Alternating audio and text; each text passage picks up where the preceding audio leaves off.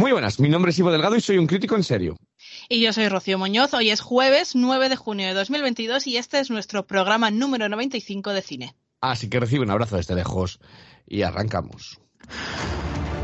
He visto cosas que vosotros no creeríais. Cine en serio. Con Ivo Delgado, Rocío Muñoz, Unai Gallego y Miguel Ángel Tomás.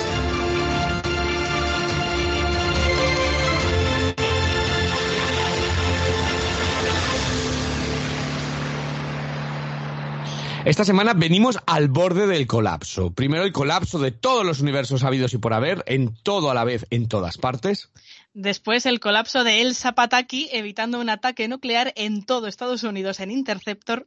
Y terminamos con el colapso de una mujer al descubrir que su marido ejecutado era inocente en la iraní El Perdón. Todo ello, ya sabéis, como siempre, sin spoilers y ella no ha colapsado. Eh, estuvo cerca, estuviste cerca en mayo, ¿eh? Cuando... con todo aquello, pero ya estás más asentada, ¿no? Muy buenas, Rocío. Ya estoy asentada, me ha dado tiempo a ver todas las películas esta semana tranquilamente, o sea que bueno, ha sido una fantasía. He llegado hasta pronto, ¿eh? Ah. Podríamos haber grabado unos días antes porque yo ya tenía los deberes hechos, muy buenas. Yo las tenía también muy, muy avanzadas, o sea que esta semana incluso me ha dado tiempo a relajarme, a desintoxicarme de cara a la siguiente semana, a tener días, no tener que andar agobiado, así que, así que muy contento. Eh, pero no estamos los dos solos, ¿verdad? No, tenemos a Unai, a nuestro Unai en Toledo, nuestro, ya sabéis, amante de lo, de lo tras. Esta semana traemos otro multiverso, un poco de la locura también. Ya veremos si le gusta más que la de Doctor Extraño. Muy buenas, Unai. Muy buenas, chicos. A ver, más que Doctor Extraño, ya hago un pequeño spoiler si me ha gustado. Pero bueno, eh, más que locuras, hay, hay otra locura que vamos a traer, que es así. Yo la veo un poco más loca, incluso, pero bueno. Mm, yo tengo que decir que hay que tener narices ahora. Eh, todo lo que dije yo de, la del Doctor Extraño parece que, está, que, era cierto, ¿no? Ahora todo el mundo se está viniendo al carro de, que aquella película, comparada sobre todo cuando comparamos con la que traemos hoy. Eh, pero todo el mundo se puede poner en contacto por nuestras redes sociales. Sí, para de que nos digan pues qué multiverso es su favorito o cualquier otra cosa que os apetezca, nos tenéis en Twitter como arroba podcast. También podéis uniros a nuestro grupo de Telegram que se llama igual, podcast en serio. Y por último, pues si nos escucháis desde Evox, pues nos podéis dejar un comentario en la plataforma. Un comentario como nos ha hecho eh, nuestra queridísima Franz, que en el pasado programa que hablábamos de memoria, Sundown y emergencia, eh, pues ella nos ha dejado muy buenas amigos. Aquí vuestro quinto elemento ya de vuelta y aún con los deberes por hacer. A ver si le doy gas a fondo y me pongo al día con los temas cinéfilos, la única vista últimamente y que también le pongo notaza es Top Gun Maverick. Vaya entretenimiento de lujo, muy en vuestro equipo. Dale, Rocío, que mola mil. Rocío. Sí, a ver si. yo, o sea, ya me habéis picado de verdad que quiero ir al cine a verla y, a ver si saco un hueco más exitosa de la historia de Tom Cruise, que, ya tiene películas exitosas sabidas y por haber, y esta es la número uno. Es que Rocío, ya, ya, te, ya, te, ya va, vas también de tiempo, te podías haber apuntado al Top Gun. Dice, me apunto algunas de las que habéis comentado y otras ya directas al olvido. Eh, estupendos los remakes, que hablaba yo con Héctor de, de, los remakes. Yo también muy flipada con la invasión de los ultracuerpos, vista en su momento, y me encantó Mr. Sutherland. Gran elección, Héctor. Notable absoluto. El Cabo del Miedo, qué buena también. Y Bodala, el original, que es estupenda. Apunto las propuestas, que también tengo curiosidad con Everything Everywhere, bueno, la de todo a la vez en todas partes. Eh, es que France es muy internacional. Eh, dice besas grandes para todos y que no pare. Eh, pues un besazo más fuerte todavía, si cabe, para, para ti, France. muchísimas gracias. Y yo creo que le va a encantar la de Everything Everywhere. como ya le vamos encontrando, es lo, es lo bonito de esto. Yo, ya vas viendo gustos y dices, uy, por aquí yo creo que, le va a gustar. Sí, yo creo que sí, yo creo que se va a sumar. Sí. Héctor del podcast de los tres amigos, que ahora va a pasar en un ratín, que vamos a hablar de películas eh, ganadoras en algún festival de cine, ¿vale? Eh, eso es lo que nuestro reto cinéfilo, ahora en un, en un poquito, que, está llegando, que está en un atasco, eh, ahora mismo ahora mismo llega. Atasco de tacatax. nos dice, nos ponía, qué baile de notas en, la, en las peli, me encanta. Totalmente, con aquella de memoria. Oye, Unai, tú por cierto, que no estuviste la semana pasada porque no pudiste grabar memoria, la viste tú, ¿verdad? Sí, claro, o sea, la vi, la vi, la vi. ¿Qué, qué, nota le das tú y, rápidamente, en tres líneas? A ver, eh, no sé si le puse un 4 o un 3, es que, a ver, a mí me pareció insufrible, ya está, yo no, yo no voy a hablar más, pero me pareció insufrible y pretenciosa. Le di el 4 pues yo qué sé, porque le veo que el tío pues intenta poner su impronta y demás. Otra cosa es que la impronta que ponga, pues a mí me, me guste, pero bueno. que, que, para Unai en lugar de memoria era memoria, viéndolo. Sí, bueno, pues mira, ahí estaba eh, una película que fue desde mi 1 hasta el 4 de Unai, eh, hasta el 4 y medio, Rocío, ¿puedes, puedo, puedo ser? Yo creo que le puse un 5 y medio. Yo lo Ah. llegué a probar y luego vino Miguel y le puso como un 8 y pico, creo. Sí, algo, algo, o sea que un baile de notas completo. Eh, y dice, a la película de él ni me acerco, me coló la de Uncle Boom, recuerda sus vidas pasadas, eh, en Cataluña, aparte de ganar en Sitges, nos la anunciaban por todas partes porque por alguna razón la peli tiene coproducción catalana. Un abrazo. La peli de Memoria tiene coproducción de todos los países del mundo. O sea, eh, para, para- que cuesta cuatro duros hacerla, pero eh, tiene coproducción de mil países. Eh, pues muchísimas gracias, Héctor. Eh, yo no te la si no te gustó la Boom, esta no te va a gustar nada. Eh, así que sáltatela, eh, haces bien por, por evitarla.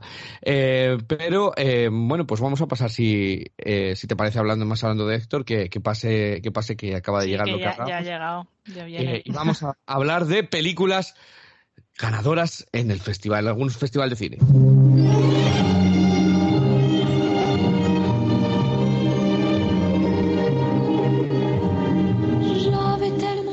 Ya ha llegado. Eh, ¿Qué tal el atasco, Héctor?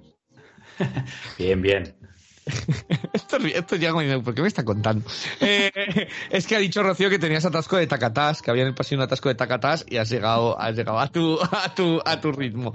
Eh, bueno, pues con Héctor del podcast de los tres amigos, que ahí puedes escuchar todas sus críticas, sus críticas en caliente, todas las eh, cosillas de, cine, tanto él como, como, como sus otros dos amigos, que, que subís cosas geniales, pues tenemos un reto cinéfilo, un reto que ya llevamos bastante. Esta es la semana 31 que ya llevamos con este, con este reto, en el que, bueno, pues eh, vemos, nos sirve para sacar del cajón películas. Esta semana es una película que haya ganado en un festival de cine, ¿vale? No tiene por qué ser el gran premio, sino que haya ganado algo en un festival de, gran cine. Eh, ¿Qué película has cogido tú, Héctor? Pues yo he escogido Largo Fin de Semana de 1978, que ganó el Festival de Sitges en el año 78. Joder, con los catalanes, es que, es que no hay una que no barran para afuera, ¿eh? Madre mía, eh, largo fin de semana eh, que ganó el festival de, de Sitges. Pues cuéntame, porque nos hemos quedado todos con una cara de decir, venga, a buscar esa película que no tengo ni idea de qué película. qué película Pues mira, es, una peli australiana que nos cuenta cómo Peter, el protagonista, obliga o casi obliga a su mujer a irse juntos de fin de semana a una virginal y apartada playa para intentar apaciguar la crisis matrimonial por la que están pasando, ¿no? Y, de hecho, la, idea inicial de ella era no ir, o sea, quedarse ese fin de semana en casa y pedirle el divorcio a, su marido, pero acaba cediendo y, y yendo a, la excursión con él, ¿no? Y dicha excursión no, saldrá como ninguno de los dos la tenía planeada, ¿no? Y hasta ahí puedo leer. Yo creo que no, no se tiene que desvelar nada más. ¿Te ha gustado? Mucho, mucho, mucho. Es una peli. eh, bueno, la idea en general me parece brillante. Eh, creo que no es la única peli que lo ha hecho, pero anterior a esta no lo sé. Se tendría que mirar porque la, la historia de, de, de qué les pasa y por qué les pasa lo que les pasa es, me ha parecido original. Y eh, Es que parece Rigoberta Bandini y a ver qué pasa. Pasa cuando pasa. Eh, Esto es escueto, pero vamos.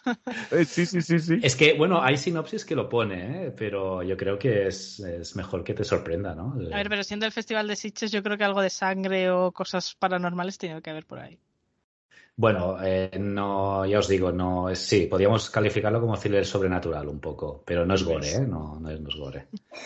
Y además, como, como muchos thrillers australianos de esa época, eh, es de cocción lenta, ¿no? Pero la, tensión es constante y abundante, ¿no? Lo que lo, y eso hace que no sea para todos los gustos, ¿no? O sea, la gente que busque una peli con mucho ritmo, pues esta no es de, de las que, que debería haber. Eh, además tiene cierto toque nihilista, ¿no? Pero, pero a la vez reivindicativo. En este caso, y esto ya es una pista, un mensaje ecologista y que también es muy habitual en el cine australiano de, de esos años, ¿no? De, de, hecho, esta peli, Largo Fin de Semana, está considerada lo que se llama exploitation, ¿no? Que es una exploitation australiana, que, que ahí la, la, denominaron así, ¿no? Uh -huh. eh, algo que te haya llamado la atención en especial, algún personaje o alguna frase o algo que tú dirías, eh, os quiero traer. Bueno, yo la vi porque, la aparte de que la tenía pendiente, sí. Eh, fue Hugo de los tres amigos quien ya me la puso en el radar hace mucho tiempo y de vez en cuando me iba diciendo, ¿ya has visto esta peli? Que creo que te gustará, ya que te gusta el cine australiano y tal. Además del guionista es Everett de Roche, que es, un, es un, un, guionista que se ha encargado de otras pelis australianas que a mí me gustan bastante, ¿no? Como, como Secuestrados, Razorback, que es una mítica ochentera, eh, Patrick o, o, la, para mí, genial Carretera Mortal, ¿no? Con Jamie Lee Curtis de protagonista también. Eh, entonces, eh, pues la vi por eso y, me, ha gustado mucho y los personajes, eh, los protagonistas están muy bien, o sea, los actores lo hacen muy bien, pero no me quedaría con ninguno de ellos. O sea, no, no, tú como espectador no te identificas con ellos y es, yo creo que es lo que busca el director, ¿no? De hecho, con quien más te identificas es con él o los antagonistas. Y hasta ahí puedo leer también. Vale. Yo creo que me voy, me, me, me voy haciendo yo una, una, idea en mi cabeza eh, de, todo, de todo ello. Eh, y como dices, ganó el Festival Internacional de Cataluña, Festival de Sitges, en el 78, ¿vale? Sí, sí. Eh, Tres premios se llevó. ¿Qué premios ganó? El de Mejor Peli, el de Mejor Actor, por el, el actor John Hargreaves, y uh -huh. Mejor, y el premio del jurado ganó. Ajá. Eh, ¿Crees que eran merecidos? Eh, sí, bueno, por lo que me ha gustado la peli, yo creo que sí, porque eh, primero es una peli que sí tiene, funciona muy bien en el festival porque es de toques sobrenaturales y, y después sí, yo creo que es de una calidad innegable, ¿no? Y además es una peli festivalera en el sentido de que no, no es comercial tampoco, ¿no? Entonces yo creo que en el caso de como festival de Sitges sí, yo creo que es merecido. Uh -huh. Vale, eh, ¿algo más que añadir sobre la película? No, bueno, solo que los últimos 20 minutos me pareció súper curioso, no, no hay diálogos en los últimos 20 minutos. Hay sonido, ah. obviamente, pero no. No hay diálogo. No, y es cuando ya, obviamente, ¿no? De esta especie de cocción lenta, pues es cuando ha petado ya todo y, y, y cuando va más rápido la peli. Uh -huh. Pues por si no lo sabías, tiene un remake también, así que ahora ya tienes. Sí. Sí, sí, sí. El director de, de joyas como eh, Leyenda Urbana. Urbana. Y un San Valentín de Muerte, que a mí es, es, esas son de mi adolescencia. Y, eh, y, y protagonizada por Jesucristo. Eh, Jim Caviezel, totalmente. bueno, pues todo el que quiera, Long Weekend, ¿vale? ¿Dónde, dónde la tienen disponible en España? En Filmin, está en Filmin. Ah, Solo en Filmin. Vale, pues la tenéis disponible en Filming. Eh, bueno, y estará editada, ¿no? Me imagino, digital. Bueno, que la gente se, se acerque si quiere, se interesa este long weekend y que nos, nos hablen si, si la ven. Eh, vamos a ver qué, qué ha visto Miguel Ángel de película ganadora de festival, rápidamente. Yo me he visto El Tercer Hombre, el Tercer Hombre que ganó el, si no recuerdo mal, el gran premio se llamaba el Festival de Cannes, no era la Palma de Oro entonces, porque estamos hablando del año 50, y entonces creo que no, creo recordar que no se llamaba así, no he investigado a fondo tampoco, pero me parece que todavía no tenía esa denominación. Pero bueno, el premio más grande del Festival de Cannes, que estamos hablando de una película de, del año 50, aparte tuvo también eh, varias nominaciones al Oscar y ganó Mejor Fotografía en Blanco y Negro. Eh, clásico del, del, cine negro, al que no me había acercado yo en un montón de tiempo y al que me he acercado ahora a ver en físico, porque resulta que mi padre tenía una edición en físico simplemente y que lo he disfrutado mucho, la verdad, creo que es una película muy recomendable y que llega muy bien a nuestra, nuestra época, ya muy, muy fresca, ¿no? Creo que, aunque está claro en algunos, en algunos aspectos que el tiempo ha pasado por ella, creo que especialmente en la música, que aunque es, tiene muchísima personalidad, en algunos aspectos se ve eh, algo obsoleta, eh, la música de, de, un músico vienés que se llama Caras, de apellido, no recuerdo el nombre.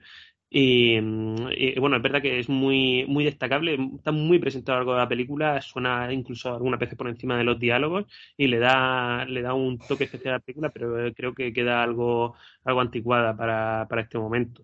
El, la, uno de los puntos fuertes de la película es que retrata creo, muy bien la sociedad vienesa de esa época de, después de la Segunda Guerra Mundial, que es una sociedad muy compleja y parece muy difícil de llevar a la pantalla, además cuando especialmente no es el punto principal de la película el tratar esa sociedad de después de la Segunda Guerra Mundial, pero eh, creo que lo, lo, consiguen llevar a la perfección en cuanto al comportamiento de la policía, de los distintos gobiernos y demás, y trata de un hombre que viene de Estados Unidos a trabajar allí y que se encuentra que el amigo que le iba a coger allí, que le iba a dar trabajo, ha fallecido cuando, cuando él llega.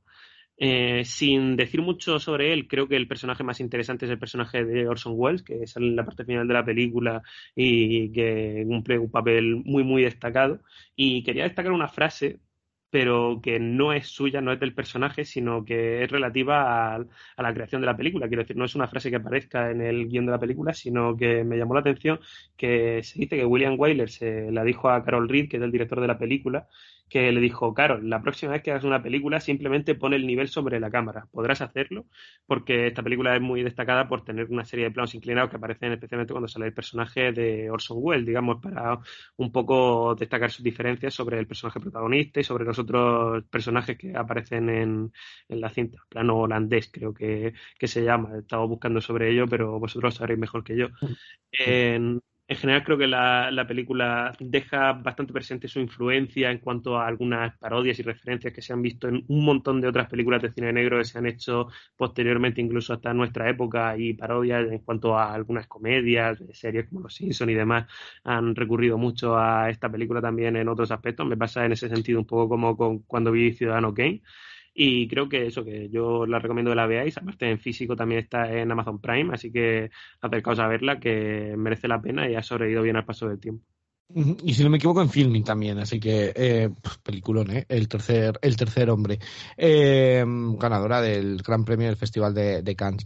Eh, Rocío, ¿tú qué has cogido?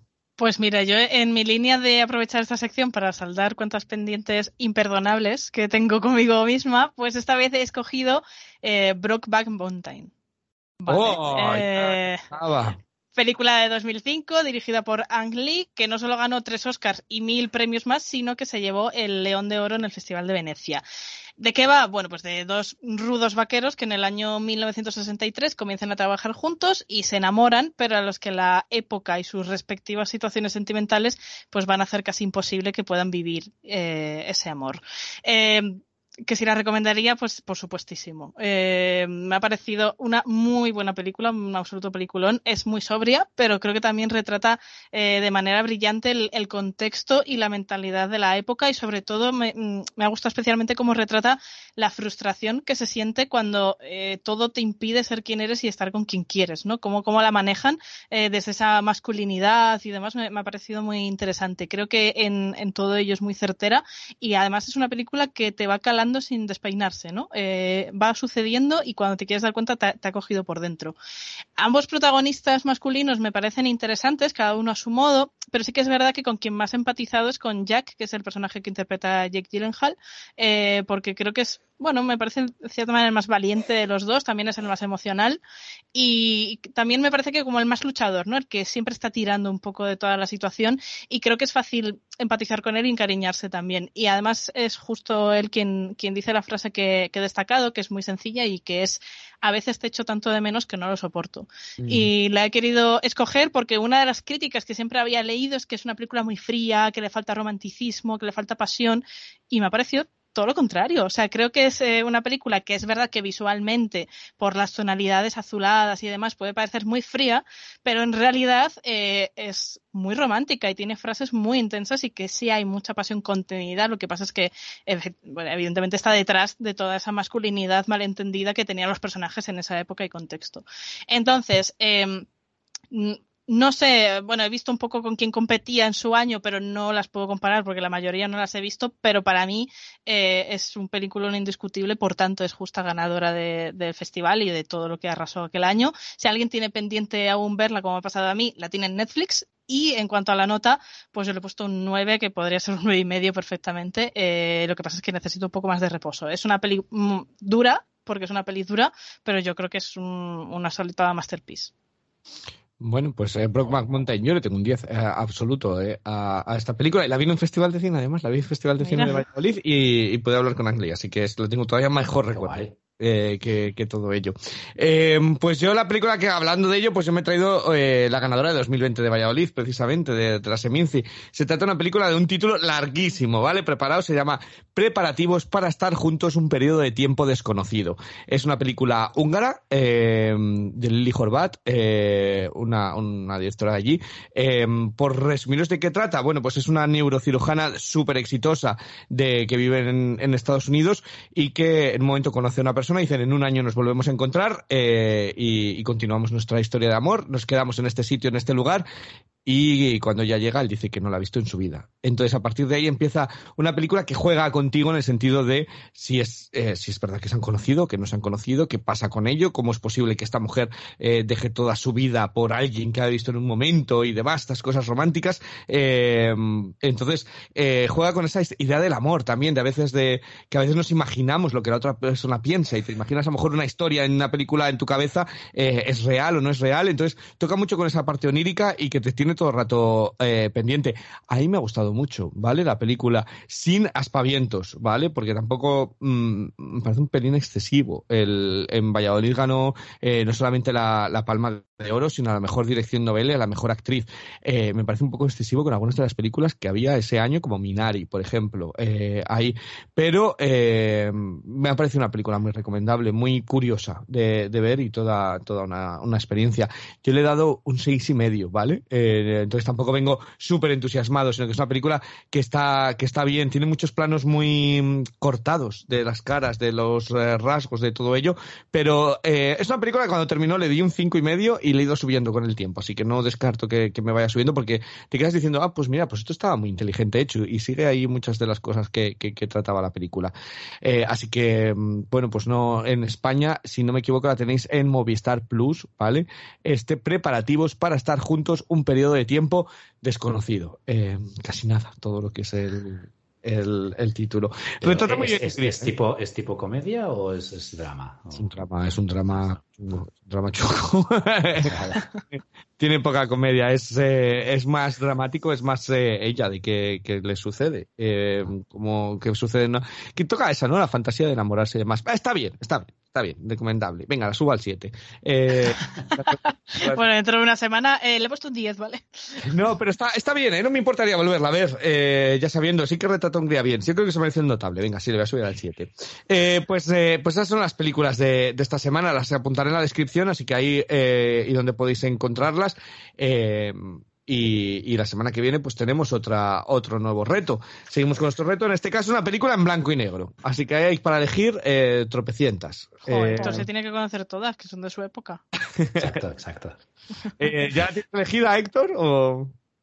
Ah, creo que sí, creo que sí. Estoy dudando entre un par, pero creo que ya en el fondo de, la, de mi mente ya la tengo elegida, pero uh -huh. no, ya veremos. Bueno. Bueno, pues no se quiere aventurar. ¿Tú, Rocío? Yo qué va, yo tengo que ponerme a mirar, que yo con todo mi cajón de la vergüenza, imagínate lo que tengo ahí. bueno, pues nada, pues nosotros volvemos. Eh, muchísimas gracias, Héctor. Y en una semana aquí a hablar de todas estas, porque ahora eh, nos vamos al cine, ¿verdad, Rocío? Sí, que por cierto, Héctor, a ti que te gusta el cine australiano, Interceptor es australiano, o sea que no te la pierdas. Pero nosotros vamos a arrancar en los cines y lo vamos a hacer dejándonos llevar por el multiverso de la locura, pero esta vez el que nos propone A24 con la revelación de todo a la vez en todas partes. Señora Wan, señora Wan, señora Wan, ¿sigue con nosotros? Estoy muy atenta. Puede que vosotros solo veáis un montón de recibos, pero yo veo una historia. Evelyn es una inmigrante china que regenta una lavandería junto a su marido y su hija en Estados Unidos. Cuando los papeleos y las deudas parecen llevarla al límite, descubre que su vida es solo una de las infinitas realidades del multiverso y que al mismo tiempo y en todas partes un peligro inminente acecha con destruir todas las ramificaciones posibles del destino, salvo que asuma que ella es la elegida para salvar el mundo. A24 produce una de las películas de ciencia ficción más sorprendentes, alocadas y valoradas de los últimos años, protagonizada por Michelle Yeoh y una casi reconocible Jamie Lee Curtis. Ivo, ¿en todas las versiones de ti mismo que existen en el universo disfrutarías igual de esta película? Pues te voy a decir que sí. Eh, ¿Para qué te voy a decir que no? Eh, qué peliculón. Qué peliculón. No somos, no somos dignos, la verdad, de, de esta, de esta película. Eh, hay que decir poco más de lo que tú has dicho, porque no quiero, no quiero destriparla para nadie, porque creo que es una película increíblemente sorprendente. Creo que es de pocas veces he estado en el cine decir, eh, pues que no sé qué va a ser la siguiente locura que va a pasar, eh, pero aún así eh, tiene sentido de dirección la película. Es algo muy curioso, ¿no? Porque estás completamente sorprendido por todo lo de alrededor, pero la trama va avanzando continuamente y tienes claro dónde estás y hacia dónde vas. O sea, que no es complicada de seguir ni nada, ni nada parecido. entonces, por hablar un poquito de lo que has dicho, este todo, todas las partes empieza de manera muy anclada en la tierra. O sea, que esto no, no llega hasta un poquito más tarde. El prólogo me pareció fascinante, en el que es una mujer interpretada brillantemente por Michelle Yeoh, ya llegaremos a, ello, pero eh, una mujer que la pasa de todo, que está eh, tiene su lavandería, su negocio, su padre que, le tiene ya que casi justificar eh, que vive para intentar hacerle. Con su marido han perdido un poquito la, llama y la pasión. Eh, ella está en la crisis de la mediana edad. Su hija, que no se ve, que es una de las partes principales de la película, no, no consigue conectar con ella, con su hija adolescente en ningún motivo. A mayores tiene el negocio que parece que no funciona. Ha perdido algunas cuentas de los impuestos. es como una locura al principio me recordaba un poquito a Diamantes en Bruto, a, la película de Uncut Gems de Adam Sandler, esa, esa tensión, ese estrés de decir, pero madre mía, esta mujer si no puede con todo. Y a mayores es una mujer frustrada, porque ella quería haber vivido un montón de vidas que no ha, que no ha, podido, que no ha podido vivir y se ve abocado a una vida que no le apetece. Y a partir de ahí es cuando arranca el multiverso. Eh, ella es la gran salvadora de todo este universo, eh, sin comerlo ni beberlo. Me encanta la vis cómica que tiene Michelle Yeoh para llevar esos momentos en los que dice, a mí dejadme en paz, bastante tengo con lo que tengo como para, para que no, para que no ella. Y eh, pues eh, eh, es absolutamente perfecta luego. o sea, creo que conjuga tantas cosas cuando empieza todo ello. Cada momento es más creativo que el anterior. los, los dedos de hot dogs, de perritos, de, me parecen fantasía absoluta. Cada escena es lo siguiente. Y cómo conjugan a la vez que cada historia de ella también es como una película, porque, yo qué sé, referencias a Matrix, a Ratatouille, a, no sé, 2001, Odisea en el espacio, eh, In the Mood for Love, eh, qué, maravillosidad, eh, todos esos planos. Pero por lo que funciona toda esta locura que digo y todo esto es porque en el centro de toda la película hay un corazón enorme y hay un corazón que es la familia. hay un corazón que es una historia que te quiere contar cómo tiene que conectar con, su hija, cómo tiene que lidiar con los problemas del día a día y cómo esa es la verdadera historia más que realmente que, que, pasen un montón de cosas. Pero es que luego también se pone filosóficas la película cuando, cuando quieren decir, bueno, si todos tenemos infinitas realidades y vivimos, ¿cuál es el sentido de vivir? Eh, nada tiene sentido. Entonces, tiene todo, todo, todo, todo tan, esta mezcla podría ser tan mal, eh, tan rara, tan difícil de entender, y sin embargo cae tan bien eh, en, todo, en todo ello, porque es que a todo lo que estoy contando, desde lo filosófico, desde la familia, desde esto, súmale eh, que alguien eh, tiene unas peleas de karate brillantes del estilo de Interrail o incluso de dildos. tienen esa, o sea, es que cada, cada momento es como, pero bueno, ¿y esto? esta idea tan guay que se les ha ocurrido, entonces tiene la parte friki, la parte emocional, la parte bonita, la parte del corazón que te digo, y todo ello conjugado y mezclado y fácilmente de digerir, es decir, entretenido todo el rato sin confundirte, sin, eh, sin ninguna idea de más. Y si eso fuera poco, es los actores. Hablo de Michelle Yeoh, pero Jamie Lee Curtis parece que está teniendo el papel de... Está, parece que está divertidísima, que se lo está pasando bomba, eh, haciendo, haciendo de villana. Eh, todos los actores están absolutamente maravillosos. La hija, que me perdonen por los nombres, porque no quiero aburrir de nombres, la hija está excelente. Eh, entonces, para mí, las películas más eh, creativas, más originales, más diferentes, eh, pero a la vez tiene algo que contar eh, muy grande. Y si me maravilló, me fascinó y demás, también me rompió el corazón por completo. ¿Y quién me iba a decir que yo me iba a sentar en un cine a ver dos rocas eh, y ponerme a llorar a lágrima viva viendo dos rocas. Eh, entonces, todo lo que hablaba del multiverso, la locura, que yo dije, jo, es que esto del multiverso crea tantas opciones, crea tanto eh, creatividad, y lo único que hicieron en la de en la del Doctor Extraño es ponerle una perilla y, oh, es malo, teñirle de negro y es el malo y este es el bueno, aquí es que lo llevan todo al mil por mil, o sea, es, es alucinante, me parece uno, bueno, es que no, no me quedan ya más, más adjetivos para, para deciros que simplemente, pues, pues que vaya a ver esta película porque me parece una de las películas más radicales, más bonitas, más divertidas, más fascinantes y creo que a todo el mundo eh, le, debería de, maravillar esto porque es eh, puro arte para mí. Eh, arte, cine, entretenimiento. Y, es que ya te digo, me tuvo arriba, me divertí muchísimo, me reí un montón y me tuvo súper abajo. Estuve moqueando sin, sin parar. Eh, y cosas, a ver, a ver, quién se come un bagel ahora. De... un montón de cosas que yo estoy eh, entusiasmadísimo. voy a dejar que Unai diga a ver si se suma a mi, a mi onda, porque creo que yo me he explayado aquí un montón. Unai, ¿qué te ha parecido a ti? A ver, mm, no estoy tan arriba, pero a mí me gusta mucho la película. O sea, sobre todo me parece que A24 tiene muchas las narices de haber producido esto, independientemente, yo que tengo una pequeña pega, ahora lo comento, pero, eh, tiene muchas narices que haya dado libertad, que haya producido esto, porque es una, es que, lo has dicho, es una mezcla también de muchos géneros a la vez y demás, y podía haber salido muy mal, pero sale bien, sorprendentemente, o sea, eso también habla muy bien del trabajo de los directores porque es, muy difícil que esto te pueda cuadrar tan tan bien, pero en general es, es un bombazo, o sea, es la película más taquillera, por cierto, de, esta productora, que es una productora que no suele ser producir grandes películas de grandes presupuestos, es una productora más de pequeña, medio presupuesto y es el mayor éxito que han tenido. Y de hecho en España tiene una distribución bestial esta película para ser una película como es. Y en general muy contento, muy satisfecho. Pues, eh, pues ahí estamos. A ver, Rocío, si no me destroza el corazón, vamos allá. A ver, eh, yo creo que tú, Ivo, lo has descrito bastante bien. Creo que estoy, estoy casi al 90% de acuerdo con todo lo que has dicho. Me parece que es que es una película súper molona. Oye, espera, espera, porque si ya, si la película me sorprendió, o sea, y la película sorprendente, que Rocío venga y diga, estoy de acuerdo contigo al 90%, o sea, eso es, eh, es, es un hito. Eh, es un, es un hito.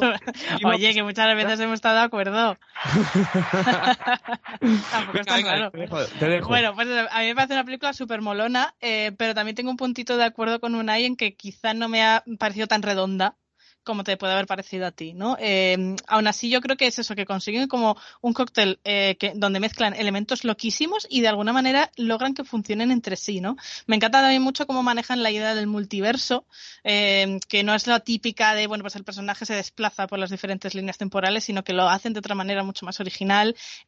también creo que uno de los puntos muy fuertes de la película es el montaje, eh, o sea, es una pasada, eh, le da un dinamismo increíble, le da un ritmo endiablado a casi toda la película, que es que te da la sensación de que mm, siempre están pasando cosas. Eh, estén pasando o no estén pasando, es tan, tan rápido, tan ágil que no, no, sabes dónde prestar atención, ¿no? Sí que es cierto que em, la película se puede seguir bien, pero hay momentos donde yo me perdía un poco, lo que pasa es que como va todo tan, tan dinámico, me volví a encontrar enseguida, ¿no? O sea, era como, era una montaña rusa súper loca, era como ir un, un, coche en 300 de velocidad, ¿no? Pero, pero el, el montaje tiene un trabajazo increíble, o sea, se me viene a la mente hay una escena donde pasan como 3.000 imágenes en cuestión de 5 segundos, que yo dije, esto para un epiléptico no es, pero era como, buah, buah, buah, ¿sabes?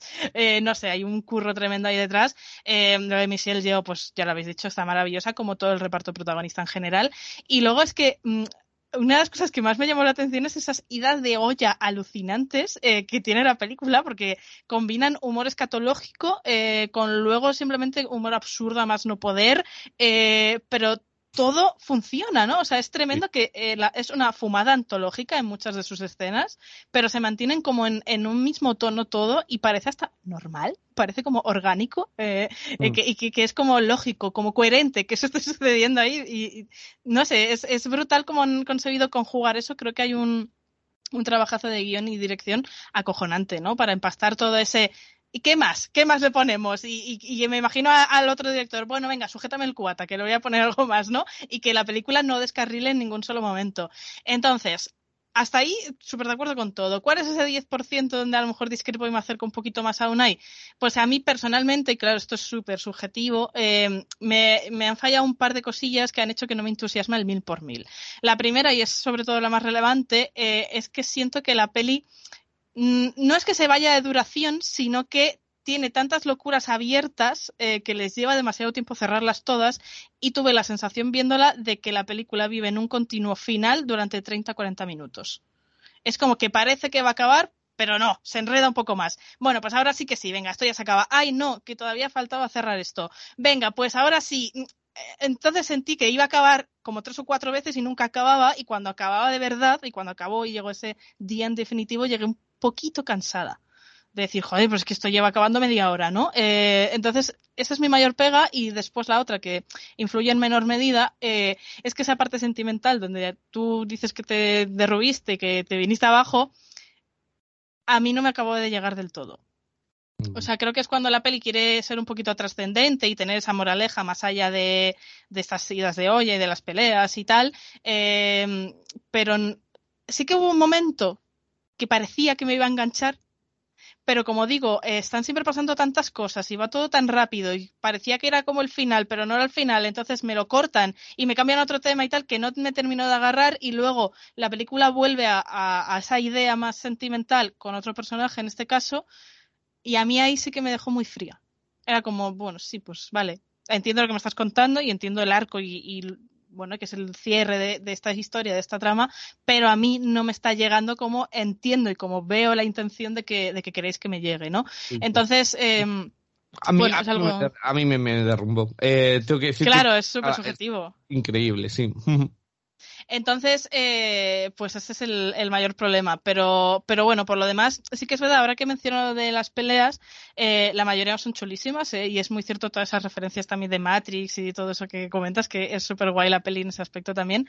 Pero sí que es verdad que vuelvo a lo mismo. En el tramo final, eh, me parece que hay peleas que están metidas sin hacer falta que las metieran. O sea, como que alargan cosas, que hay algunos conceptos, algunas ideas que las estiran un poquito innecesariamente. Es, fue un poco mi percepción de, jo, me está gustando todo mucho, pero este tramo se me está haciendo un poco más, más bola. Y, y al final es donde me decayó, pero aún así, eh, yo creo que son casi dos horas y veinte de disfrute absoluto, eh, de originalidad de creatividad, de frescura y de aires renovados para dos géneros, porque para mí, eh, bueno, sé que no es una película de superhéroes, pero para mí sí que tiene un puntito muy de superhéroes, mm. muy trama Marvel, ¿no? En el tipo de historia. Eh, y me parecen aires renovados para, para el género de superhéroes y para el género de los multiversos y de líneas paralelas y demás, que venía haciendo falta. De hecho, te comento una cosa, porque esto lo leí yo. Estos directores rechazaron hacer Loki para hacer esta película. O sea, eh, eh, en un principio iban a hacer iban a dirigir la serie de Loki, pero prefirieron hacer esto porque les daban más libertad, básicamente. Pues mira, pues yo creo que hicieron bien. Pero bueno, pues eso, que mm, creo que venía haciendo falta esos, eh, esa sabia nueva, ¿no? Y yo agradezco encontrarme propuestas así cuando me siento a ver películas de estos géneros, que me pueden llamar la atención o pueden ser un poco mi rollo, pero que al final muchas caen en las mismas cosas, los mismos clichés, lo mismo tal, y esta es una continua sorpresa, ¿no? Eh, entonces, creo que pese a esas pequeñas pegas que le he puesto, yo las recomiendo, pero mil por mil. Creo que quienes disfrutan este estilo van a salir eh, divertidísimos del cine, como niños pequeños y además algo que también me parece súper favorable es la cantidad de escenas icónicas que se te quedan en la cabeza para luego comentarla con los amigos y decir, ¿y te acuerdas de este cuando ha salido lo de los dedos estos y cuando ha salido el otro? O sea, tiene muchos highlights durante toda la película de escenas que siempre vas a recordar y que siempre vas a asociar y cuando dentro de un tiempo eh, alguien te hable de esta película se te van a venir imágenes, ¿no? Y eso creo que es algo muy positivo también que no siempre todas las películas de, de este tipo logran, logran conseguir y, a mayores, eh, un reparto asiático interpretado por asiáticos, en el que ni siquiera se cuestiona, en el que ni siquiera cuando hablamos de integración no es poner uno de cada raza y demás, sino es simplemente otra historia de otro, otra familia eh, y brillantemente interpretada. Es que Michelle, ¿dónde has estado, Michelle Yeoh? ¿Por qué Hollywood nunca te ha dado estos papeles cuando parece que todo lo que ha hecho desde Tigre y Dragón y demás todo está conjugado, conjugado aquí? Eh, pues, pues es que creo que es bastante obvio. Yo la un 10 absoluto y esta es de mis películas favoritas de la historia. Y además tiene una moraleja súper clara al final y es Nunca te fíes de una lesbiana, da igual en qué universo. Eh, siempre son. nunca te puedes fiar de una. Ese es el. el... No. mucho mensaje de la familia, pero no te ha calado, ¿eh? eh este es el mensaje, el, lo, de, lo de verdad. No, es una, es una broma, pero eh, me, parece, me parece fantástico. O sea, me parece fantástica, todo, toda ella, absolutamente. ¿Qué me voy a repetir más? dicen al principio, además, de la película, hay un momento cuando ella coge la nota y le dice: No te olvides de respirar no os olvidéis de respirar. Antes de que empiece todo esto, porque tienes que coger aire, porque como dice Rocío, es un y a veces también se te olvida. Eh, esta es la, antipelícula para quien quiera verla más rápido, porque hay mucha gente que de base ya se las pone a 2X. Esta no podéis, porque es que ya sé que no os enteráis de nada. Te quedas como el meme de los Simpsons, ¿no? En el suelo ahí puesto que te da un ataque de, algo. Fantástica, fantástica. Un 10 absoluto, eh, por mi parte. Maravillosa. Eh, Unai. Retomando antes con memoria, esto es todo lo contrario, porque memoria tenía una duración parecida y, y se te hacía más eterna. A ver, después de dar hostias de nuevo a la película. Esa, eh, yo es un ocho y medio, o sea, no, no llega al 10, pero es un sobresaliente esta, y la recomiendo mucho. ¿Ves? Pues yo me siento muy unai. También le he puesto un ocho y medio. Bueno, Así eh, que, bueno, pero está bien. Sí, bueno. Dos ocho y medios y, y un 10, pero claro, un 10 es una experiencia muy subjetiva. Puede ser una película que esté entre el ocho y medio y nueve y medio. Yo creo que sería como la horquilla. Es una película más muy estable. Yo creo que, que, mm, es aparte es que es súper entretenida. O sea, yo es que no se me ocurre a nadie que le diga no la veáis. No, Eh, yo ya, la, yo ya la he recomendado en estos días desde que la vi. O sea que el- aquí vengo a, a recalcar lo que es súper recomendable. Esté todo a la vez en todas partes, que no está disponible en todas partes de momento, pero sí está disponible en los cines. Sí que está disponible en las cines, donde sí que está, es la que sí que está disponible en todas partes de momento, es la nueva película eh, con Elsa Pataki, un absoluto disfrute de cinta de acción titulada Interceptor.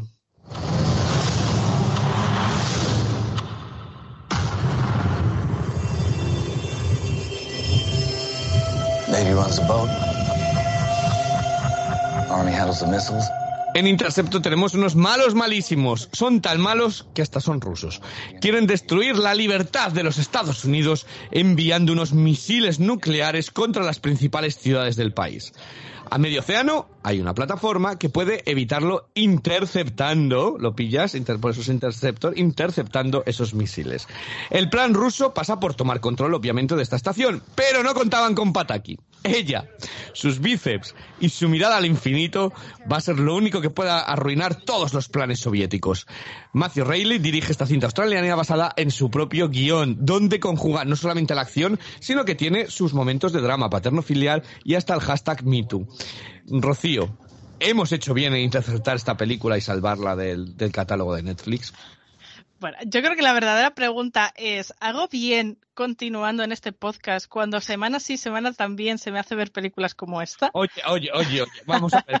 tú, eh, que la, la de memoria la trajiste tú, o sea... eh, No, no, pero es que yo estoy planteándome interceptar mi propia participación, en plan de bloquearla cuando me traigáis esto. A ver, mira, lo bueno que tiene es que esta película es tal cual lo que te esperas. O sea, aquí no hay dobleces. Esto tú lo sabes, porque yo eh, fue abrir Netflix y me salió en portada, además, en grande, el póster, vamos a ponerle mil comillas, porque realmente es una captura del vídeo ampliada a Zoom 300 y que se ve más pixelada que si yo ahora mismo hiciera un streaming con una BlackBerry 8520, ¿vale? Para que os hagáis una idea. Bueno, pues eso es lo que han cogido como póster de la película y claro, me salió así gigante con todos los píxeles que podía ir contando uno por uno y dije, vale, se vienen cositas. Y claro, es que empiezas la película y esto es, no, es- no parar de maravillas. O sea, ya no es lo que has dicho en la sinopsis de qué otro enemigo militar puede tener Estados Unidos que no sea Rusia, pues ninguno, ¿no? Pues tienen que ser los rusos. Pues ya no es eso, sino que es que eh, el arranque de la peli es maravilloso. O sea, es, al principio es como una escena sacada de una especie de parodia, no sé si de Walking Dead, de 28 semanas después, de alguna peli de estas de la humanidad se va a la mierda, ¿vale? Con una base eh, militar convenientemente nevada para que la sangre se distinga mejor, ¿vale? Entonces hay heridos arrastrándose, tal, no sé qué, y de repente, ¡pam! fundido a negro, y te aparece un montón de texto sobreimpresionado contándote la terrible situación en la que se encuentra América y cómo la única forma de sobrevivir pasa porque la única base militar que puede interceptar los misiles acabe con los disidentes rusos. Y entonces aparece ella, Elsa Pataki, vestida de militar y con mirada atormentada. Sabes que algo ocurre con ella. O sea, es que la ves y dices, esta chica tiene una intensa herida sin cicatrizar, ¿vale? Porque lo ves en la cara, en ese gesto disconforme, cuando le enseñan el camarote que va a tener ahí, la habitación zucha de mierda, y la mirada perdida que tiene cuando entre sus cosas encuentra una tarjeta de felicitación de cumpleaños para niños de seis años que ella misma ha metido en su bolsa, pero que mira como si se la acabara de encontrar después de 50 años sin verla, ¿no? En plan de, oh, Dios mío, esto me llega muy adentro. Eh, y entonces, cuando aún ni siquiera le ha dado tiempo ni a hacer pis, pues los rusos ya están dentro, ¿no? Eh, que a ver, también te digo, lo de los rusos rusos, eh, no vamos a hacer spoiler, pero es que yo estaba viendo esto y yo digo, este guion lo ha escrito, no sé, como una señora de 58 años, que es como fan de Corín Tellado, pero votante de Donald Trump, y que en los ratos libres yo creo que lee fanfics eróticos del ejército estadounidense, ¿no? O sea, yo, es que otra cosa no me cabe en la cabeza, yo creo que ese es el perfil. Eh, entonces, por supuesto, entre los compañeros de base tenemos a un gilipollas indeseable que no sabe decir más de dos frases seguidas sin meter la palabra tetas, entre medias, y a otro que es mucho más majo, que es un inmigrante, un poco más retraído, más cobardica, y que desde que le ves, pues sabes que, bueno, pues eso, que no vamos a hacer spoilers. Y entonces aparecen los rusos, ¿no? ¿Y qué pasa ahí? Pues que empieza el doble de maravilla. Eh, el Zapataki reparte mandobles sin despeinarse. O sea, ella es más rápida, más inteligente, más fuerte y más astuta que 35 de ellos juntos. Mm. Es Kim Possible, de repente, ¿no? Es una fantasía. Y sobre todo, tiene unos valores morales y una fidelidad al ejército, al ejército y a los Estados Unidos de América que está por encima de absolutamente todo. O sea, que a ver, yo intentaba empatizar un poco y digo, a ver, si la alternativa es dejar que lancen 16 misiles eh, que van a volar todo el país, pues hombre, igual es comprensible hacer ciertos sacrificios, ¿no? Pero eh, aún así es un poco, tiene escenas que son un poco lol. Y luego entre pelea y pelea, porque realmente no sucede mucho más, nos cuentan su complicado pasado eh, con unas escenas que parecen un poco rodadas por la telenovela turca de moda, ¿sabes? O sea, no tienen mucha mayor calidad, pero oye, intentan denunciar ciertos abusos de poder, ¿no? Dentro del organismo militar militar, la cosificación a las mujeres y tal. Está todo hecho de una manera bastante burda y simplona, pero bueno, gracias por venir. Sí, eh, eh, por interrumpirte, es que dices de una manera burda y simplona. Es que es maravilloso, es la típica escena en la que de repente están discutiendo y el malo dice, te voy a contar tu vida, que ya te la sabes, ¿sabes? Te voy a decir, tú eras no sé qué, no sé cuántos, no sé qué, y te hicieron esto, y te hicieron esto, y entonces sufriste unos abusos y dices, nos está explicando la trama, pero ya en lugar de decir, chico, que lo he vivido, que sabes, ¿qué, qué me estás contando? Ahí se queda escuchando, ¿sabes? Como diciendo, venga, relata. Pero porque le, le gusta regodearse en su propia mierda, ¿sabes? Es como, mira, y aquí estoy aguantando, ¿sabes? Maravilloso, la, la escena en la que te cuentan el background de la protagonista es absolutamente maravilloso, es una de las mayores sobreexplicaciones de, de, de que he visto en muchos, en muchos años.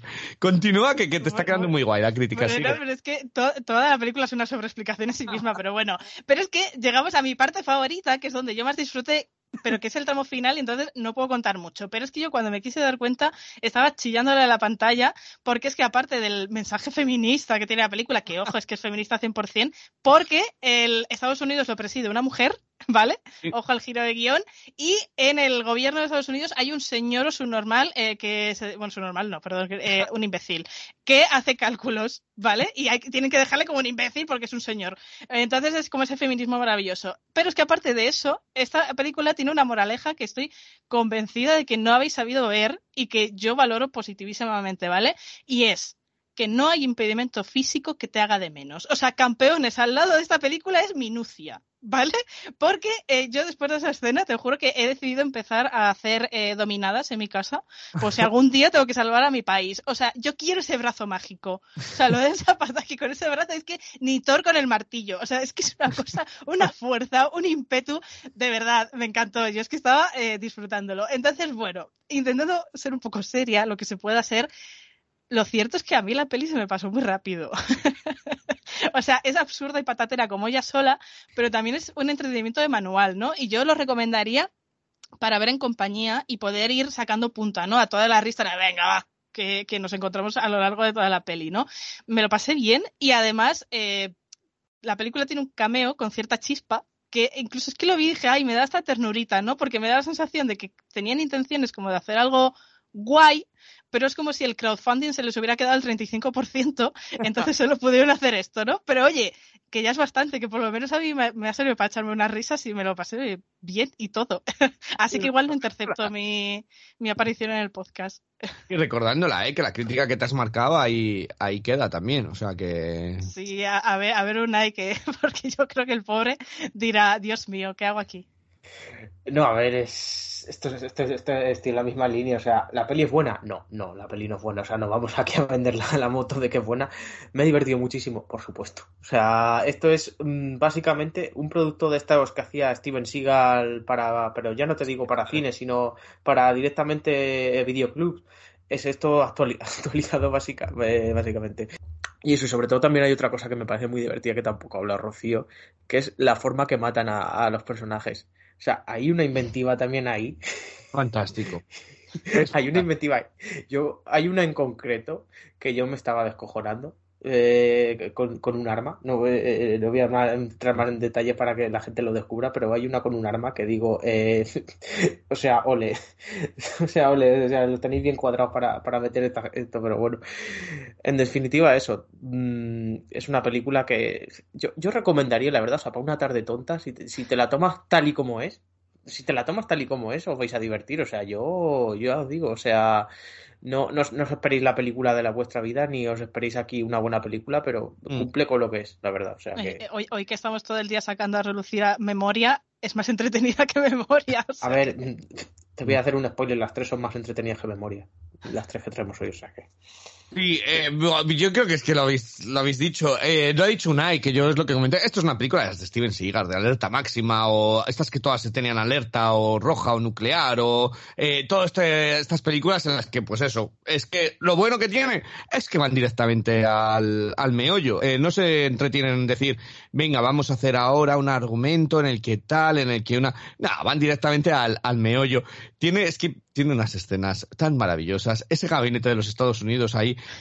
concentrado mirando la pantalla, en plan, y no pueden mandar a nadie. Están aquí 16 minutos, están a tal. Es, bueno, es, que lo de, lo de los SEAL también en esta película es que, madre mía, ¿eh? Cosa más inútil que ha parido madre. Eh, que, que, la plataforma tenga, tenga su botón para hundirse a sí misma si alguien presiona un botón. Es que tiene tantas cosas esta película que es que es una puta maravilla. O sea, es que es absolutamente, absolutamente fantástica. Y los diálogos, ¿vale? O sea, es que esas frases terminales, es que es como la típica esas de Jack Van Damme que pegaba una paliza y decía algo. Pues aquí cuando ella le, da les empieza a pegar y dice, se levanta el que ha matado y dice, ¿te quieres morir ya? Me cago en la hostia. Es que me parecía tan fantástica y lo mejor es eh, verla en versión original, de verdad. Si la veis en versión original, eh, el Zapataki suelta frases en español. Todas estas frases terminales, eh, en plan, eh, están discutiendo y ella dice, eh, go a hell, cabrón. me pareció fantástico, tan fantástico. a mí me di cuenta y dije, es que es maravillosa esta película, de verdad. y ella, ella, por decía que es una actriz limitadísima, pues mira, por lo menos ha sacado, ha sacado por, por tema, porque su, su mirada al infinito, me parecía fantástica, me parecía fantástica. Y el cameo que dices tú, Rocío, es que al principio era como, ay, qué simpático el cameo. Y luego dices, uy, pero si sigue este cameo. Uy, pero sigue, que es esto un, personaje, pero si no tiene gracia. Uy, pero si produce la película. Esto de que siga ella en streaming, ¿sabes? O sea, desde una plataforma que, el internet de allí. O sea, es que. Es que o sea, los SEAL tardan tres vidas en llegar, pero hay internet y wifi para todo, todo Estados Unidos, ¿sabes? Perfectamente, ¿sabes? O sea, que, en distintas cámaras. O sea, puede todo el mundo, y todo el mundo en streaming puede ver lo que está pasando ahí. Qué, qué fantasía. Es que de verdad, eh, que hagan secuela, por favor. Necesito una secuela de, esto ya. O sea, es, un imperativo eh, con la tortuga turbo de, protagonista. Es lo que, lo que necesito. Un spin-off. Spin-off también, las dos. Secuela y spin-off de la tortuga con todo lo que he aprendido. Eh, fantástica. O sea, es que yo me lo he pasado, me, he divertido mucho. O sea, es lo que esperaba. Eh, y, lo habéis dicho bien, para una tarde con unos amigos, eh, maravilloso. Eh, tenemos a Miguel Ángel que acaba de, que acaba de llegar, que había tráfico. acaba de aterrizar como el zapato aquí en la base, más o menos. Tal cual. muy buenas, Miguel Ángel. ¿Qué te ha parecido? ¿Has visto tú esta? Llegas en el momento cumbre. Hola, muy buenas. No, os he estado escuchando lo que decíais de Interceptor y yo creo que igual pensaba que igual venía un poco Rager, pero tengo que decir que la Tortuga Turbo me ha salvado un poquito la película, así que al final estoy un poco en vuestra misma línea, supongo. Es más o menos entretenida, pero a mí yo tengo que decir que no me cumple como, como blockbuster. Me pasa con un montón de películas de, de Netflix, de estas directamente, que son de, de, este, de este género, de acción y demás, que digo, no me llega ni siquiera como blockbuster típico que estrena en cine y te lo comes. Se me queda como un poquito por debajo. Aquí no sé, todo lo que ocurre en la base naval y tal, me parece que lo, limitan tanto al final, imagino, para no tampoco mm, tener que meterle tanto dinero, tendrían que meter algo más masivo, que me queda un poquito cutre, que el equipo que van a atacar la base sean tan pocos, que la base al final estén defendiendo a tres o cuatro matados. o sea... Es que raciocinio, pero lo estás haciendo mal. Esta película no hay que buscarle ningún tipo de raciocinio. Eh, totalmente equivocado, Miguel Ángel. O sea, es que, es que esto no hay que... Tienes que poner... tienes Esto quita todas las normas físicas y leyes. Estamos en un multiverso en el que eh, esas cosas da igual. No le busques sentido. Esto pasa, pasa, pasa, déjate llevar. Yo, me, intenté dejar, me intenté dejar llevar. Yo tengo que decir que mm, he hecho de menos a Ronald Emmerich en el sentido de Ronald Emmerich habría hecho que alguna de esas bombas atómicas hubiera impactado y hubiera reventado por completo una ciudad y habríamos visto, no sé, Nueva York, por ejemplo, otra vez saltar por los aires, la estatua ver, Eso, esto le eh, encanta. una ¿eh? cosa. Si no tenían dinero para unos cromas decentes, van a tener dinero para una explosión. Estaba pensando yo. La pinza, el ángel. Estás pidiendo, estás pidiendo otra película que no es. Estaba pensando lo mismo. O sea, es- digo, han hecho toda la peli en un mismo escenario, pero de repente sacan un misil impactando contra Nueva York. ¿Sabéis lo que me recordaba? Aparte de las pelis que he dicho de Steven Seagal y demás. ¿Veis estos capítulos que en la sitcom hay un actor y tiene que, que tiene que enseñar unas líneas que es absolutamente absurdo? Y dicen, dale al botón F447 porque cuando la orden 340... Que, que dices, madre mía, qué absurdo, con unos con un escenario de... Es que esa, esa base naval, naval con las puertas que se abren como si fuese esto una nave espacial y se cierran. Es que es todo maravilloso. Miguel Ángel, estás buscando raciocinio y esta película es simplemente... eh, Es este. Es fantasía. Bueno, ya- oye, tengo que decir que el- creo que iba a ser más casposa todavía, pero hay algún detallito donde se nota que estamos en 2022, ¿sabes? Que por lo menos te sitúan un poquito en, en la acción, en... eh, yo qué sé, si es que... Es que, es que lo tiene todo. Es que lo tiene todo. Tiene hasta, hasta su mensaje eh, inclu- incluido. Yo creo que Miguel Ángel ha buscado demasiada, demasiada chicha. Rocío, ¿tú qué, qué, nota le, qué nota le das tú? Eh, pues a ver, yo más de un 5 no me puedo poner, pero le voy a poner un 5 porque a mí me ha entretenido, es que lo digo de verdad. Entonces, eh, no es una película que diría no os, no os acerquéis ni con un palo, no. Yo diría, pues para una tarde, si os queréis reír un rato, pues sí.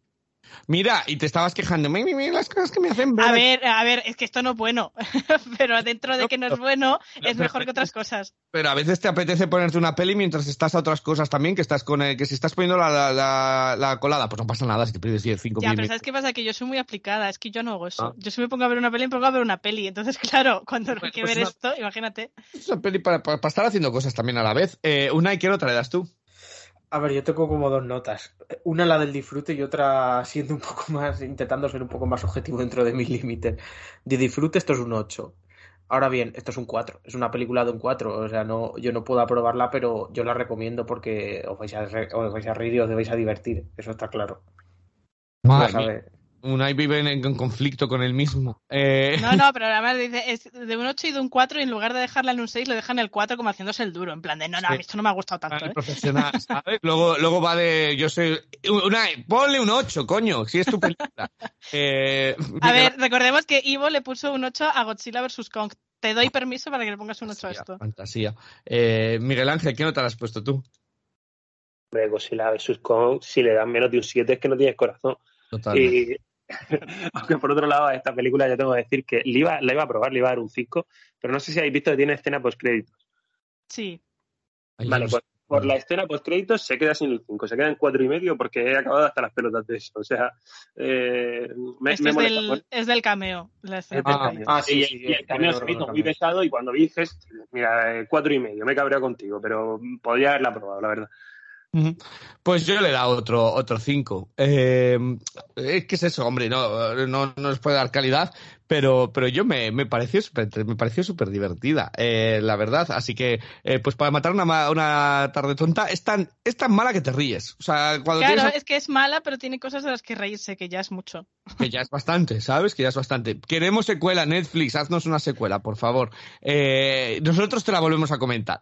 Eh, y también, por supuesto, con el Zapataki y con Turbo, los queremos a todos. Eh, pues eh, este Interceptor eh, lo tenéis disponible en Netflix. Y de vuelta a las salas, pues recibimos un drama iraní titulado El Perdón.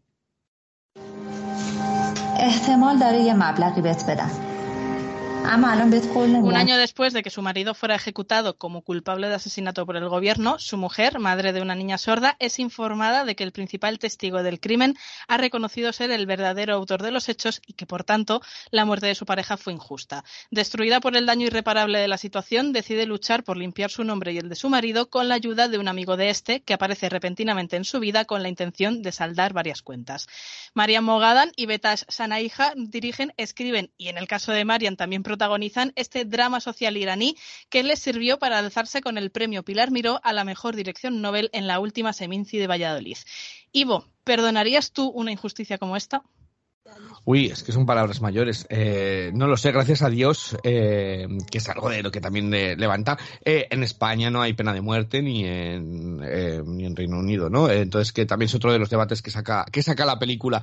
Voy a intentar ser breve porque vamos ahí ajustaditos de, de tiempo, pero la cinta creo que va sobre eso, sobre el perdón en muchas, en muchas facetas. De hecho, arranca con una cita del Corán y retrata mucho la sociedad iraní porque muchas veces le dicen, bueno, si ha surgido así, es que es voluntad de Dios. Eh, cágate lo que tienes que aceptar, ¿no? Entonces, eh, eh, es, es de lo que va la, la- la película, estudia la sociedad y la, la realidad de, de Irán. Y como esta mujer, que le sucede de todo, ¿vale? Tiene que intentar tirar hacia adelante porque encima tiene una hija con, con un problema, con una minusvalía. Entonces, eh, su propio duelo se va arrastrando, teniendo que sobrellevar eh, la vida en Irán hoy en día, eh, sobre el ser mujer, eh, precisamente en, en Irán.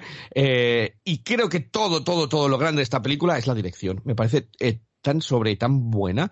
Eh, todas las tomas, todas las tomas además están encuadradas que retratan los personajes o de frente o de manera eh, perpendicular, ¿vale? Como, como de lado. Eh, el estilo Wes Anderson, para entendernos, como muy de frente o de, tal, sin el Wes Anderson, ¿no? Sin todos los papeles brillantes, la fantasía o nada, o nada de eso. Entonces es muy seca la película.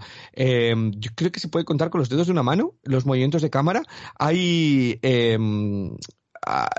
hay, u- hay uno eh, al final que es cuando ella sale, de hecho. Entonces me parece que eh, a nivel eh, de mm, narrativa audiovisual creo que es muy compleja. Creo que, este, que el director, además de fotografía y las, directoras, eh, creo que hacen eso, y no intentar interferir en la narración, sino simplemente que los sentimientos fluyan, no forzar nada, nada de ellos. Eh, y, ya digo, hay un, solamente hay un movimiento, un traveling al final que me pareció que era el momento justo, que es cuando ella se da cuenta de que está pasando algunos personajes alrededor de, de ella.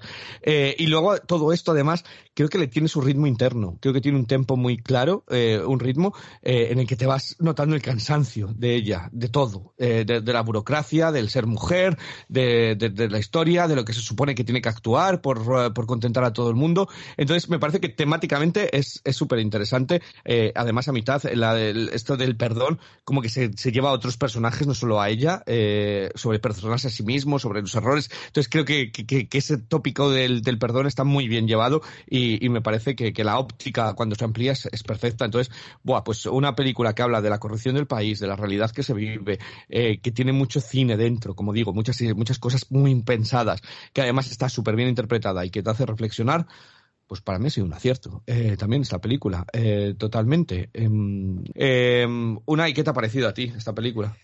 A ver, a mí me parece buena película. Eh, también voy a contar un poco porque he hablado antes justo de problemas subjetivos. Yo creo que tengo un problema subjetivo con esta película, pero bueno, es cosa mía. Por una cosa que has comentado tú antes.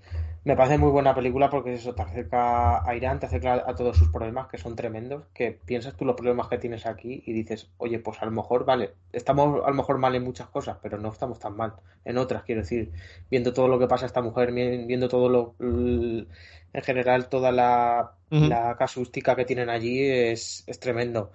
Ahora bien, yo creo que hay un problema y lo has dicho tú. Es, o sea, no sé si me ha pillado mal día porque yo creo que esta película está muy bien y yo la recomiendo mucho, ya lo digo, pero tienes que pillarla un buen día porque con lo seca que es y demás, a mí por lo menos mm, en algunos momentos me ha dado distancia.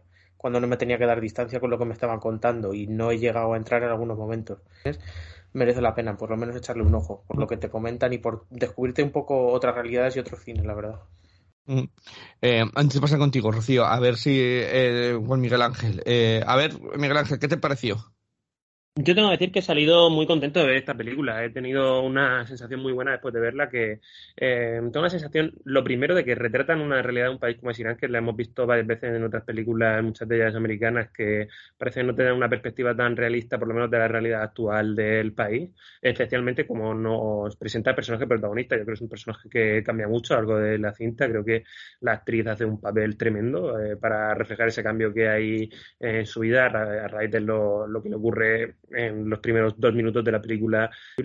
Y em, os recomendaría veis la película que cuando mencionan alguna moneda la busquéis en Google la correspondencia en euros porque em, pa- para que veáis un poco la realidad con la que tienen que afrontar eh, este tipo de pérdidas. Eh, Que por supuesto ninguna cantidad de dinero es capaz de compensar ningún error de este tipo, pero que, bueno, que creo que refleja, refleja bastante bien también la realidad, eh, la situación en la que se encuentra. Y, eh, y bueno, como, como habéis comentado también anteriormente, la película es muy sobria, muy íntima y eso le da más fuerza a los momentos donde se sale un poquito más de, enseñarte una imagen plana y permitir a los, a los actores, especialmente a la actriz protagonista, mostrar sus emociones, eh, especialmente en un traje fi- final que hay que, la verdad, muy potente y que transmite muchísimo, creo yo, que es la parte, al final yo diría que la escena más importante de la película. Pues eh, yo también, o sea, es verdad que el cine ira- iraní me estoy dando cuenta, ¿no? Sobre todo a través del podcast, que es cuando más he consumido cine de allí, que, que tiende mucho a, a los dramas sociales y a retratar especialmente eh, la, realidad y la vida del país, sobre todo muy focalizado al tema este de las penas de muerte, las cárceles y de cómo esto arruina las vidas de familias enteras, ¿no?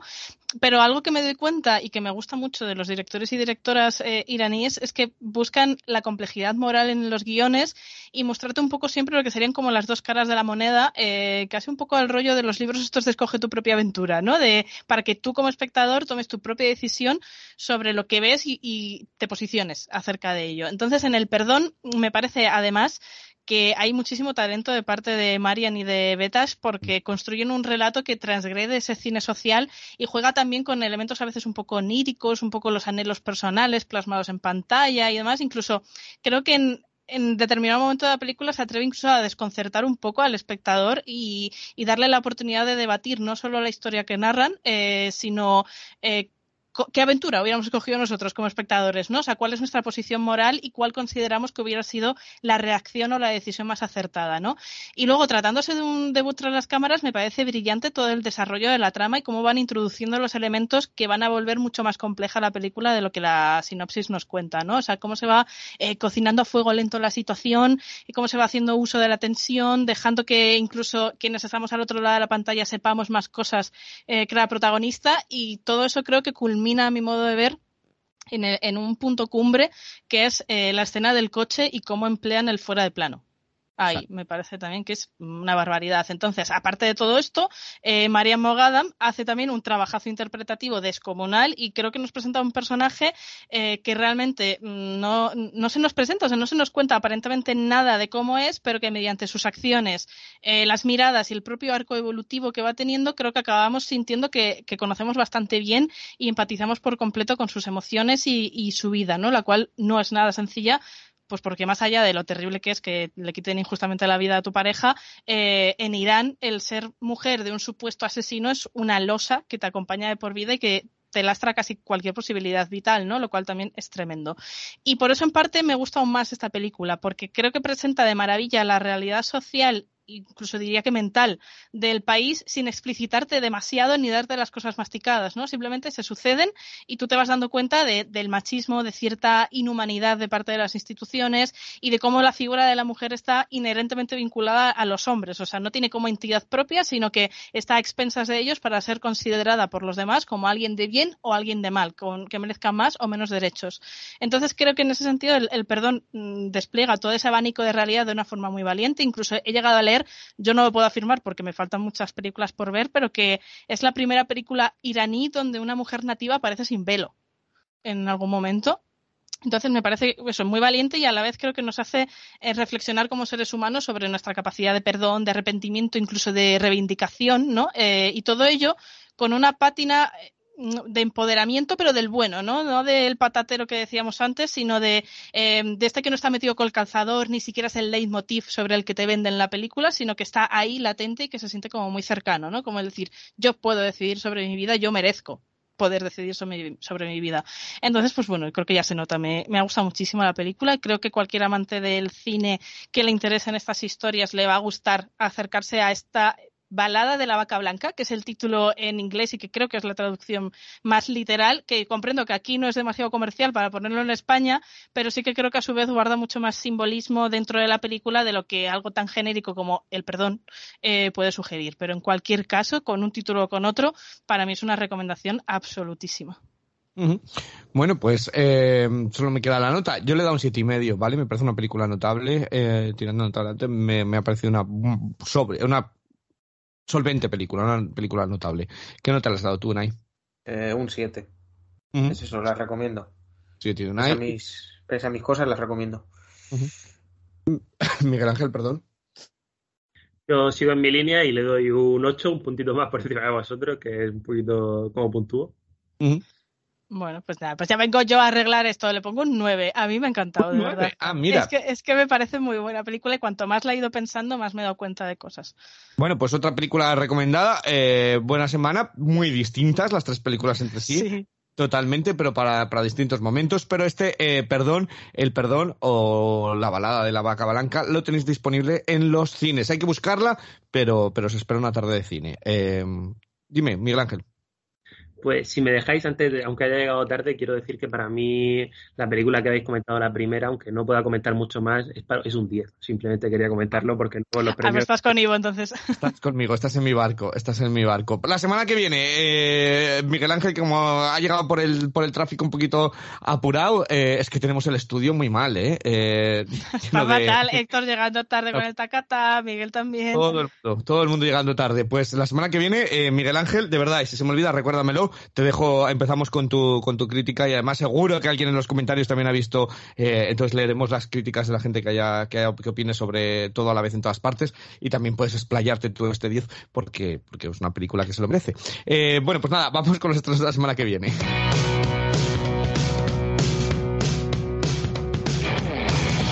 Y vamos rapidísimamente, eh, doña Rocío Muñoz, porque la madre mía la semana que me has dado. Eh, Bueno, a ver, ¿eh? eh, ¿Qué traemos? ¿Qué traemos? Traemos la nueva película de Adam Sandler eh, que Exacto. tiene que ya está en Netflix disponible. Gar, ¿vale? ¿Qué más tenemos? Eh, tenemos grandes actores. Benedict Cumberbatch eh, con eh, Mr. Bane, eh, La vida del eléctrico, no me acuerdo muy bien. La verdad es que los Sí, directores... la, la, la, la vida eléctrica de Louis Wayne, o Wayne, Eh, o como se quiera decir. Fantástico, sobre un pintor que pintaba estos gatos. eh, mm, Fantástico. Espero que sea fantástica porque no tengo muchas ganas, pero ojalá. No que lo sé, pero bueno, el director eh, Will Sharpe hizo la serie de Flowers y cómo meterse en un jardín, ¿te acuerdas? Es, que es una seriaza. Sí, como metes en un jardín que a mí, ya sabes que tampoco me entusiasmo tanto. Bueno, pues, eh, pues hasta este Mr. Bane. Y la tercera la has cogido tú, que... La tercera es Hive, que entre paréntesis aquí la llaman Colmena, que es la película que Kosovo mandó a la preselección de los Oscars de este año, que creo que llegó a la shortlist y que tiene muy buenas críticas. Y es una película, un drama social también, eh, cortito además, y bueno, a ver qué tal. Sí, bueno, pues, eh, pues esas tres. eh, Hive, Colmena, Mr. Bane y Garra. Muchísimas gracias a Miguel Ángel, eh, a Unai, a Héctor por, por haber traído su aportación y por supuesto a doña Rocío Muñoz eh, por haber puesto... eh, que- que- luego, luego, luego lo disfruta estas películas, luego, o sea, luego las disfruta. Eh, el caso es que nosotros nos vemos en siete días con más cine. Hasta la semana que viene.